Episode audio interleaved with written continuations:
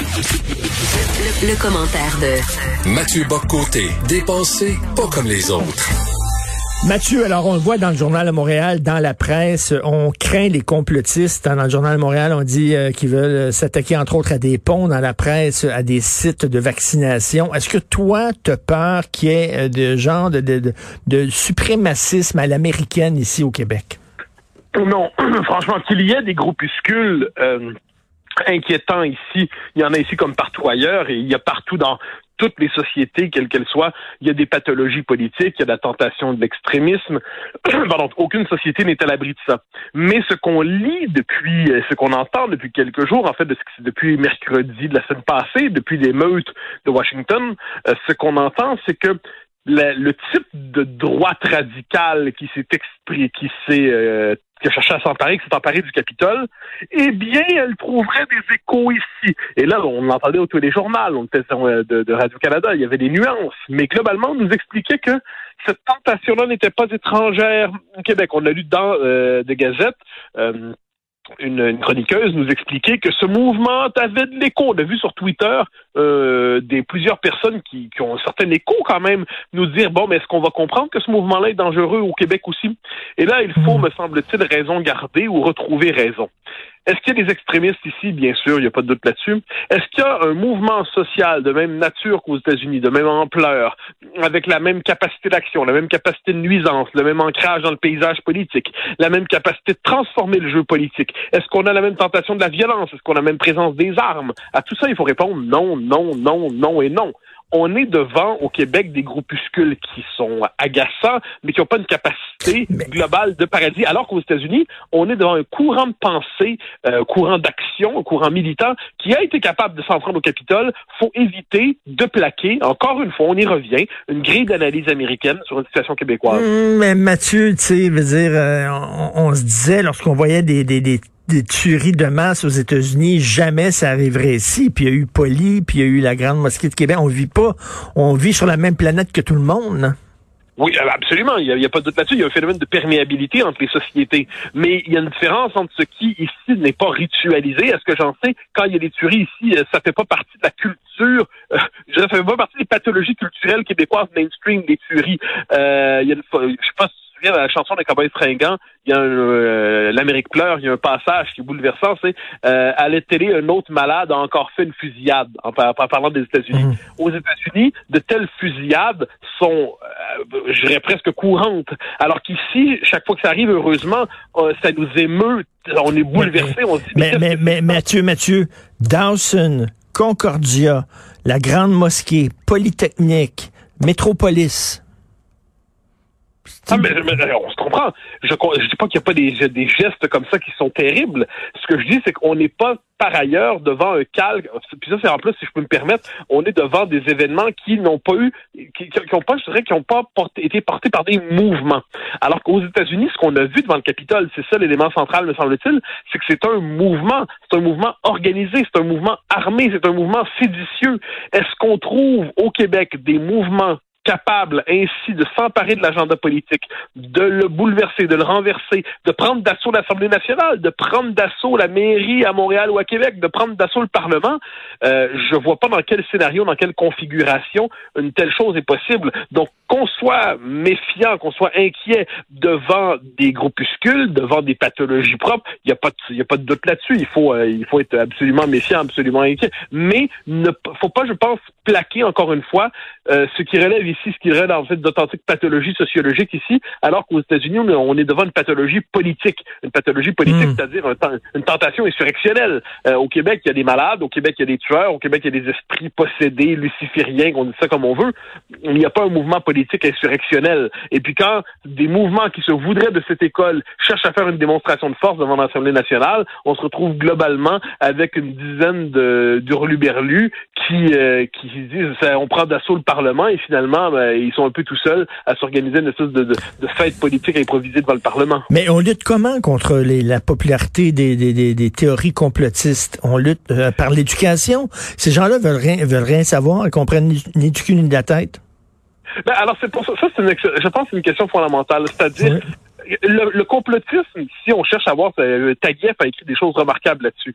Le complotisme répond d'abord à un besoin de sens. Ça, c'est le paradoxe, c'est-à-dire on se retrouve devant des événements qui nous échappent, on a besoin d'une explication. La structure de l'esprit humain fait en sorte qu'on veut, on préfère l'idée qu'il y ait des méchants qui organisaient tout ça et il suffit de les faire tomber pour que la vie reprenne ses droits.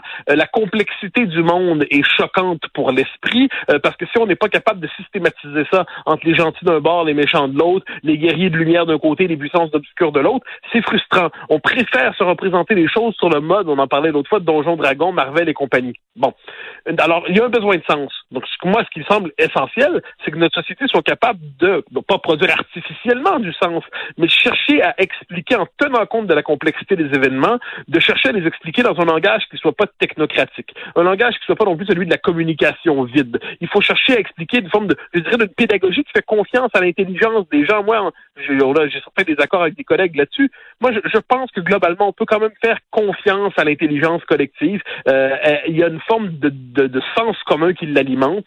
Et dans les circonstances, il y aura toujours une partie de la population qui va être charmée par les complots, mais l'immense majorité si on pose une, explication intelligente, convaincante, vérifiable, vérifiée, et, qui, pas, et sans condescendance, sans condescendance, ça c'est important, puis sans abuser des termes comme complotiste, parce qu'autant qu'il y a des complotistes pour vrai, autant que quand on, on, discute de certaines mesures sanitaires, on bascule pas dans le complotisme. Quand on dit cette mesure-là, quand on dit bon combien de temps ça va durer ces mesures-là, puis qu'est-ce qui arrive si le vaccin n'est pas aussi efficace qu'on le souhaite, c'est pas du complotisme, ça mmh. c'est des questions tout à fait légitimes dans l'espace public.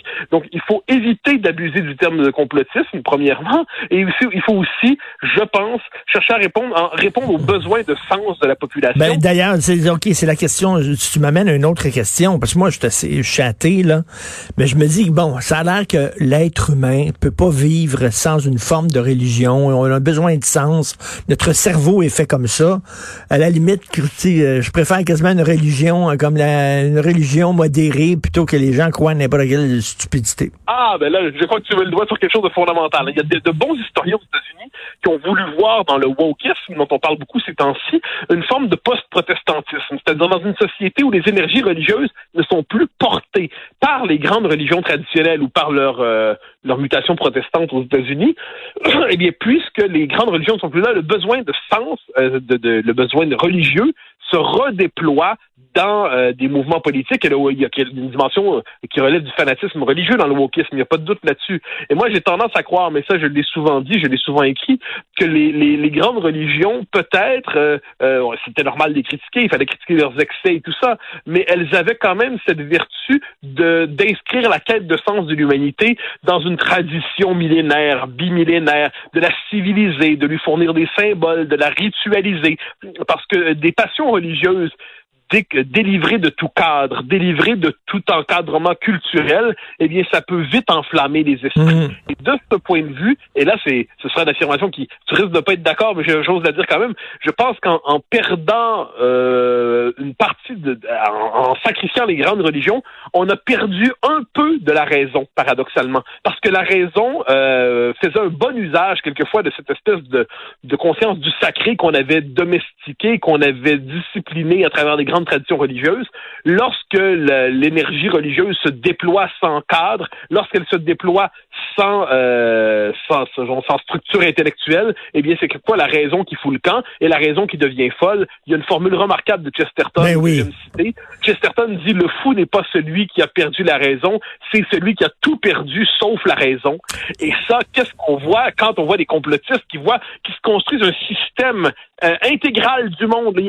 Tout s'explique, tout un lien. Il n'y a pas de contradiction, il n'y a pas de hasard, il n'y a pas d'inattendu, il n'y a pas d'inexplicable. Tout se tient, le système explique tout. Comment ne pas y voir une pathologie de la raison qui est aussi un dérèglement religieux? Il n'y avait pas une phrase aussi de, que tu cites souvent de Chesterton qui disait le problème avec la mort de Dieu, c'est que c'est pas que les gens ne croient pas en Dieu. Quand, quand, quand l'homme cesse de croire à Dieu, euh, c'est pas qu'il cesse seulement de croire en Dieu, c'est qu'il commence à croire en n'importe quoi. Et, Et, oui, absolument. Et, on y est. Et ça, je pense que de ce point de vue, mais ça, c'est, je pense que c'est une des questions les plus fondamentales qui soit. Moi, ça me, ça mm. ça m'habite depuis des années. Le, quand les grands systèmes de croyances s'effondrent, eh bien, le besoin de croyance ne disparaît pas. Il se redéploie ailleurs. Et moi, j'aime dire quelquefois de manière méchante, si vous sacrifiez le Christ, vous vous retrouverez avec les cristaux. Hein? C'est-à-dire, quand on, quand on sacrifie les grandes religions, on se retrouve avec le New Age, les chakras, et puis des choses J'aime bien ça. Et écoute, euh, pour faire un peu d'histoire, euh, Robespierre voulait établir une république française totalement athée et s'est rendu compte que les citoyens ont besoin de croire en quelque chose. Donc, il a inventé une religion qui était le culte de l'être suprême qu'il a inventé parce qu'il s'est rendu compte que ça se peut pas une société athée. Mais, mais, mais absolument, tu as absolument raison. Donc, au moment inaugural du, appelons ça sur le plan politique, d'une volonté de décrocher une fois pour toutes les fins dernières du ciel, eh bien, on sent le besoin, en l'espace de quelques mois, de quelques années de créer une religion de toute pièce, une religion de la, raison à certains égards, l'être suprême. Donc de ce point de vue, la longue quête de l'humanité pour trouver d'une manière ou de l'autre euh, un sens ne disparaîtra pas. Le problème, c'est quand il y a une, le, sens se dissipe. Donc elle la quête du sens doit être prise à la fois sur le plan religieux, ça reste à voir comment ça peut se traduire aujourd'hui, mais sur le plan civique, politique, il faut avoir, je pense, une, intelligence modérée, euh, modérée au sens qui ne se laisse pas emporter par toutes les fumisteries idéologiques, mais qui est capable de comprendre les événements, qui est capable de les raconter de manière intelligible, qui ne traite pas avec condescendance la population qui veut comprendre, parce que si on présente de manière incompréhensible ce qui nous tombe dessus, si on est incapable de rendre intelligible un peu le fil des événements, eh bien, il y aura toujours effectivement des théoriciens un peu fous pour nous hmm. expliquer que tout ça est une immense conspiration menée euh, du huitième sous-sol du métro de New York par des têtes terrifiantes dans une pizzeria. Quelle bonne façon de terminer cette chronique. Bon week-end, mon cher Mathieu. Salut. Bye bye. À lundi.